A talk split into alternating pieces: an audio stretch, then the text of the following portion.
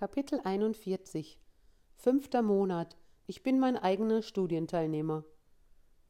Was haben Sie denn gemacht? fragt mich meine Ärztin am Telefon. Ich habe Sie angerufen, da ihr die Ergebnisse meiner Blutuntersuchung vorlagen. Ihr Triglyceridwert ist sensationell niedrig, habe ich noch nie gesehen, und Ihr HDL und der Cholesterinwert ist wahnsinnig gut. Hätte ich auch gerne. Ich wollte es wissen, ob nur Tierversuche den Erfolg zeigen. Jetzt habe ich es schwarz auf weiß. Es funktioniert. Nicht nur die Abnahme auf der Waage beweist die figürliche Veränderung und die Komplimente, wie jung ich aussehe. Auch die Blutwerte zeigen, dass durch ihre Verbesserung die Gesundheit davon profitiert. Schlankheit, Anti-Aging und Gesundheit, was will man mehr?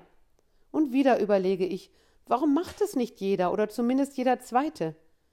Klar, weil alle auf Studien der Pharmaindustrie warten oder auf Ärzte, die diese Abnahmestrategie favorisieren. Doch welche Pharmafirma investiert Geld in eine Studie, die beweist, dass ein Tag ohne Essen für den Körper ein Jungbrunnen und Gesundheit bedeutet? Verständlich, da Studien am Menschen sehr teuer sind und nur gemacht werden, wenn hinterher ein Produkt verkauft werden kann, das die Kosten der Studien wieder reinbringt am besten noch darüber hinaus der Pharmafirma Gewinne liefert. Ein guter Profit muss dahinter stehen, sonst lohnt es sich nicht. Also wird keine Pharma- oder Medizinfirma solche Studien machen. Okay, ist verständlich. Aber warum nicht die Krankenkassen? Die müssten doch Interesse haben, ihre Kunden ohne größere Geldausgaben für Pillen, Ärzte und Co. gesund zu halten. Warum ist dort noch niemand aufgekommen? Kein Interesse? Faulheit? Ein zu großer Verwaltungsapparat? Ich weiß es nicht. Fakt ist, dass mehr Menschen gesünder wären. Punkt. Vielleicht kommt ja doch irgendwer drauf und macht diese Idee publik. Muss es vielleicht ein Arzt sein? So wie vor einigen Jahren ein Arzt, der den Schlankheitsmarkt mit seinem Konzept Abnehmen beim Schlafen oder so ähnlich aufmischte.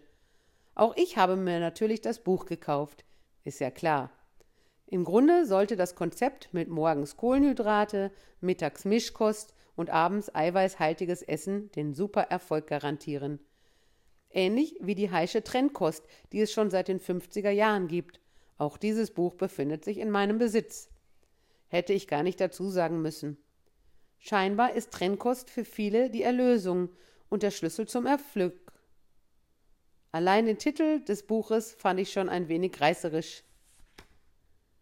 Der Traum aller Dicken im Schlaf schlank zu werden, ohne sich anzustrengen, denn das kann man im Schlaf ja sowieso nicht. Ich glaube im Nachhinein, dass das eigentliche erfolgsversprechende Geheimnis die fünf Stunden des Nichtessens zwischen den Mahlzeiten ist, die man unbedingt einhalten musste. Was man dazwischen gegessen hat, war nicht wirklich das Entscheidende.